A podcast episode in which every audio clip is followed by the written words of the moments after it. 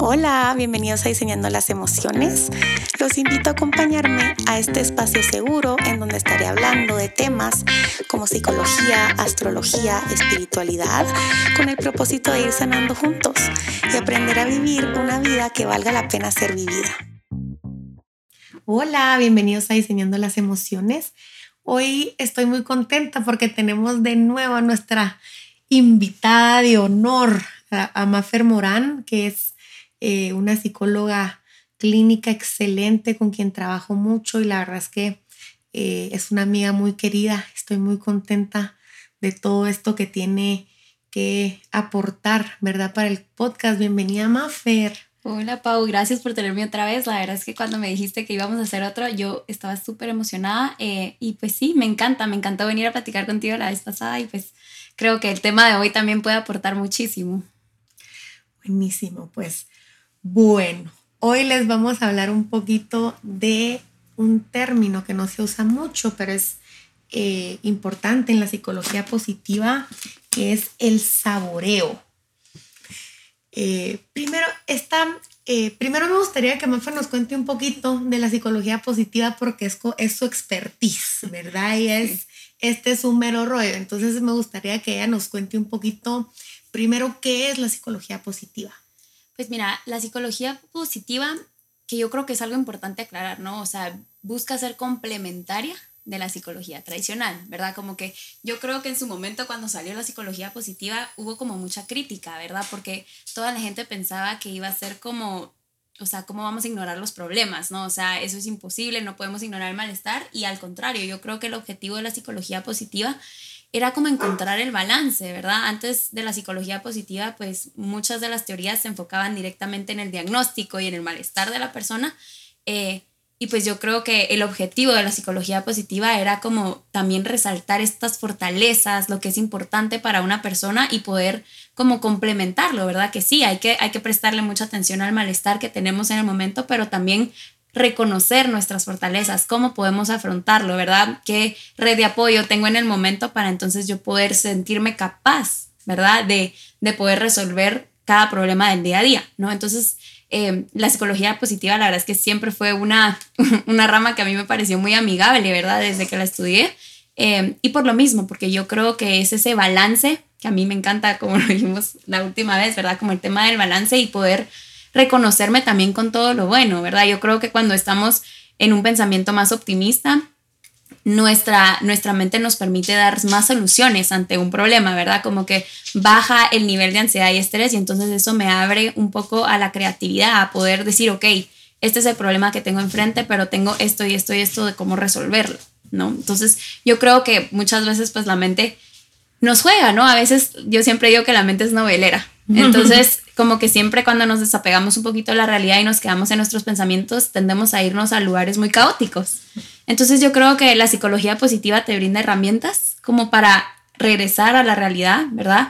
Y poder ver que realmente no es tan caótico y que tenemos más capacidad de la que creemos para afrontar. Me encanta. Bueno, yo no sé si sabían, pero yo soy especialista en trauma. Yo me especialicé en trauma psicológico y algo que nos dicen mucho es que no es suficiente trabajar el trauma. No es suficiente. En simultáneo hay que trabajar en armar un self sano, en un autoconcepto eh, positivo, este que puede, primero que todo, puede acercarse al dolor, ¿verdad? Segundo, tiene la capacidad de la resiliencia, ¿verdad? La resiliencia me encanta porque es esta eh, capacidad de salir fortalecidos, ¿verdad? De la adversidad. Entonces creo que esto como entra mucho dentro de la psicología positiva, ¿verdad, Mafer? De poder no solo enfocarnos en el dolor, en el trauma, en lo malo, sino en simultáneo ir armando este self sano, ¿verdad? Sí. No, y que creo que realmente, eh, ¿verdad? Eh, he leído como muchos estudios en donde hablan que, que, cuando uno le pregunta a la gente que tiene, por, por ejemplo, como enfermedades crónicas o temas así, como que qué es lo que quisieran de la vida, la mayoría de las personas no contestan ya no quiero estar enferma o ya no quiero tener este problema, sino es quiero ser feliz, quiero encontrar bienestar en la vida, ¿verdad? Entonces, como realmente el objetivo número uno tal vez, claro, viene mucho con, con como poder afrontar temas de trauma, ¿verdad? O no tener problemas, pero como que yo creo que eso, eso ya va como parte del combo de la vida, ¿verdad? O sea, siempre vamos a tener un nuevo reto o algo que afrontar, pero es entonces también rellenarme de, de como muchos recursos de afrontamiento, ¿verdad? Que yo creo que la psicología positiva te los brinda, ¿verdad? Me encanta y la verdad es que ver como la felicidad, no como la meta, ¿verdad? No como este sentido de cuando pase esto voy a ser feliz, que cuando cambie esto voy a ser feliz, sino como buscar el deleite en el camino. Que es un proceso. Es la felicidad se construye. Se va construyendo pasito a pasito, ¿verdad, Mafer? Hay un término que a mí me fascina que en realidad tiene como las bases en el budismo, en el budismo zen, ¿verdad? Y es la aceptación radical. La aceptación radical de la realidad, la aceptación radical del pasado. ¿Qué significa esto? Significa que eh, aceptas tanto tu pasado, ¿verdad? Y lo que pasó, como los sentimientos actuales, ¿verdad? Si me duele, si me gusta, si lo acepto, ¿verdad? Lo acepto como es, no trato de cambiarlo, ¿verdad? Eh, nadie puede deshacer lo que pasó, sin embargo, sí puedo llegar a este lugar de, de aceptación y de respeto a mi a mi tránsito de vida. que es como no pelear con la realidad, ¿verdad, Pau? Y que al final siento que también puede ser como el hecho de que tenemos que diferenciar que aceptar mi realidad no es resignarme ante ella, ¿verdad? O sea, si yo estoy teniendo un problema, pues tengo que realmente no pelear con lo que tengo enfrente, ¿verdad? Esto es lo que está pasando, pero también no me voy a resignar en el sentido de, bueno, aquí, aquí se queda, tengo este problema, ya no puedo hacer nada, ¿verdad? como que yo creo que siempre tenemos una opción de mejora, una opción de, o sea, de realmente cambiar, ¿verdad? De alguna forma, mi outcome de la situación que, está, que estoy teniendo en el momento. Que también negar el pasado gasta mucha energía. Gasta mucha energía tratando de armar como otra narrativa. En cambio, cuando decimos, bueno, esto pasó, no me gustó, me dolió, pero esto pasó, ¿verdad? Esta aceptación nos libera, nos libera, ¿verdad? Eh, y creo que el aceptarlo también nos permite, si es necesario, pasar por un duelo. Claro. ¿Verdad? Pero si lo negamos es como se, se sostiene, ¿verdad? Se alarga. Y sí, porque como que negar el pasado es como negar parte de tu historia y realmente tenemos que reconocer que con todo lo bueno y lo malo somos quien somos hoy por todo lo que ha pasado. ¿verdad? Entonces creo que no reconocer un tema muy importante del pasado puede hacerme negar o no ver todo el crecimiento y aprendizaje que tengo hoy en día, ¿verdad? Exactamente. Va, les voy a contar algo que a mí personalmente me ha funcionado de sobremanera para esto de la aceptación radical y para lo del saboreo, que es lo que vamos a platicar ahorita en, en breve, y es el mindfulness, o sea, la meditación, la atención plena personalmente me salvó la vida. O sea, yo en la pandemia, por ejemplo, tenía una ansiedad que no podía ni salir. Y esto del mindfulness de verdad me ayudó a conectar conmigo, a, conectar con el presente. A mí me encantó, eh, no sé si has leído, hay un libro que se llama El Poder de la Hora de Eckhart Tolle. Él en ese libro eh, al principio cuenta, ¿verdad? Que estaba en, como parque y estaba teniendo pensamientos de que quería suicidarse, que ya no quería la vida. Y eh, tuvo el pensamiento de I cannot be with myself anymore. Es ya no puedo estar conmigo mismo.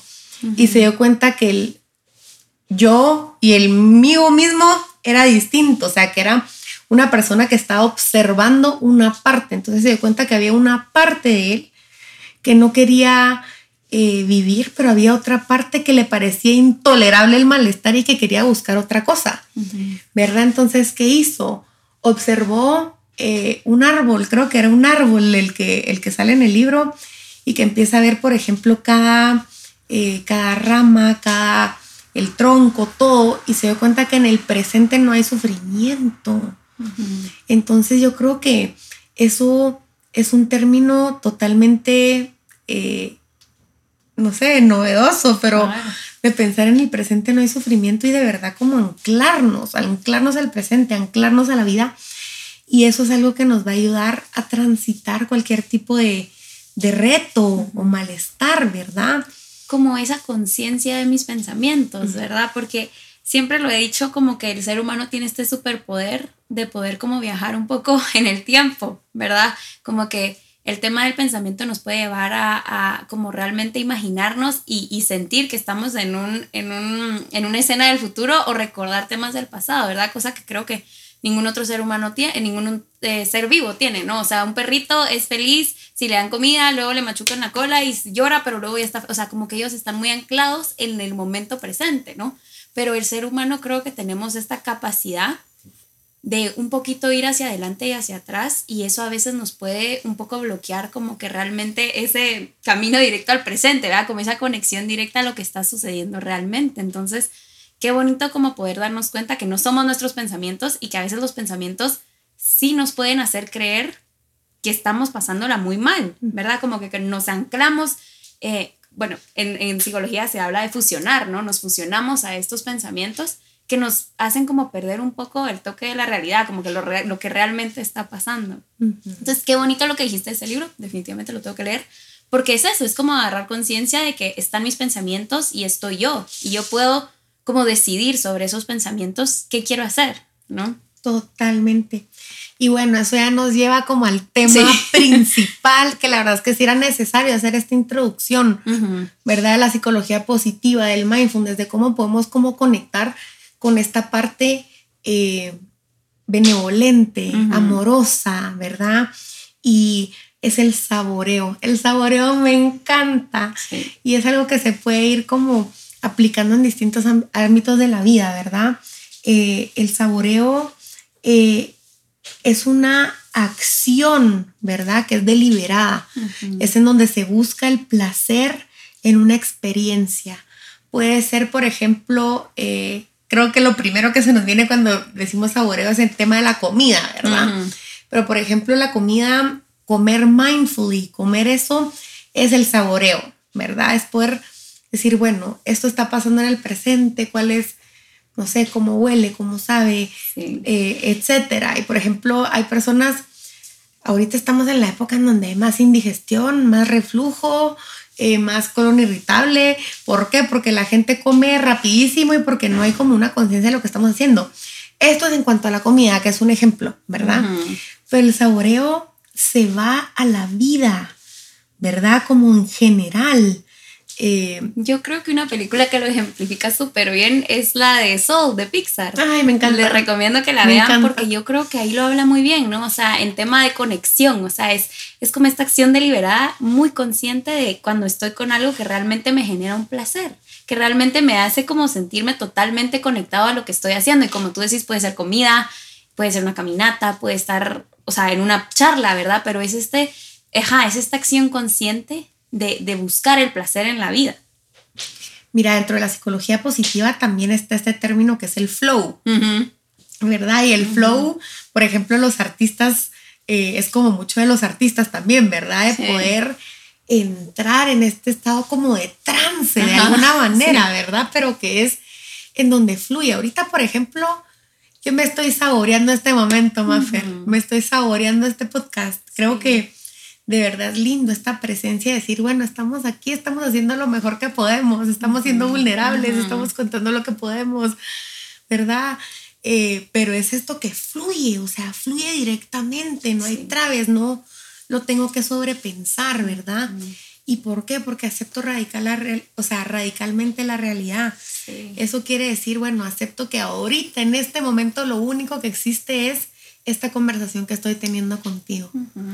Sí, que por eso creo que va como muy anclada con el mindfulness, ¿no? Y que mindfulness no es solo cerrar los ojos y meditar, sino es el estar consciente momento a momento, ¿verdad?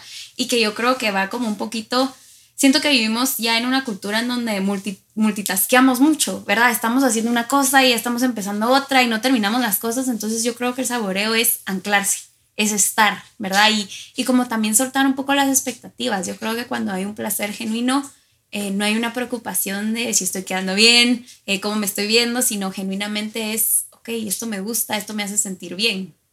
Me encanta, tal cual. Eh, sí, ¿verdad? Y esto de, participar activamente en nuestra vida y disfrutar. Es que creo que es eso, creo que es disfrutar, ¿verdad?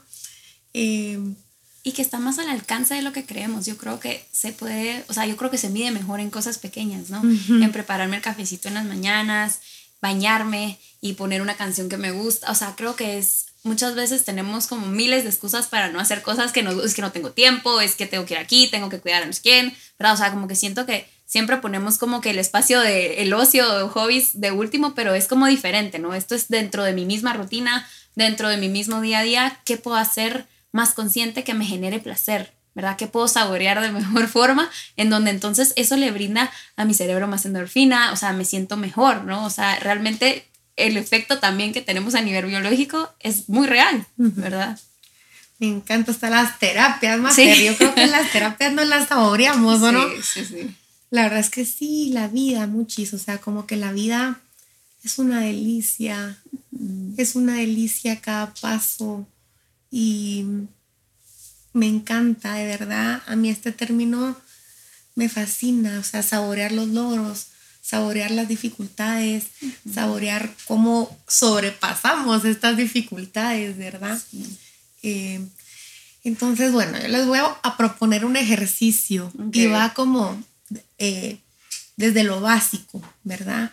Les quiero proponer que esta semana eh, saboreen la vida, lo que sea, y como, como, como dices, Mafer, o sea, las cosas pequeñas, ¿verdad? Saborense su café, saborense jugar con un niño, saborense acariciar a un perrito, ¿verdad? Eh, esto de saborear, ¿verdad? De, de verdad disfrutar y deleitarse en lo que está pasando. Y genuinamente como pasar de la intención a la práctica, ¿verdad, Pau? Porque yo creo que a veces podemos vivir con toda la intención de ser más positivos, de, ser, de saborear más las cosas, pero genuinamente no le damos el espacio, ¿verdad? Y como lo hablamos y lo recalco, es una acción deliberada, es una acción que yo tengo que escoger, ¿no? Entonces pasarlo a la práctica, realmente empezar a aplicarlo y al principio va, va como un poquito a ser como disruptivo porque no es algo que hago diariamente, pero luego se vuelve el hábito, ¿no? Entonces luego cada vez lo, lo aplico más en mi vida. Me encanta. Buenísimo, Mafer. Entonces, eh, no sé si quisieras agregar algo para cerrar.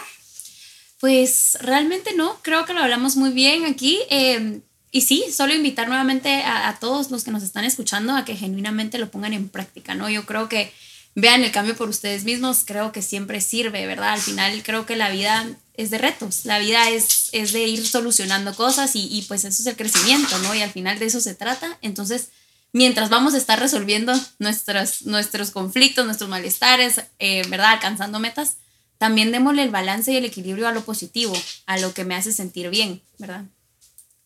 Buenísimo, pues muchísimas gracias, Mafe, gracias por acompañarme. Eh, de verdad me saboreé este episodio. yo también, la verdad, yo también. Y te agradezco un montón y espero que próximamente vuelvas Seguro y que podamos, que podamos seguir platicando estas cositas interesantes. Y gracias a todos los que escucharon este podcast. La verdad es que lo hacemos con todo el amor del mundo y agradezco un montón. Chau, chau.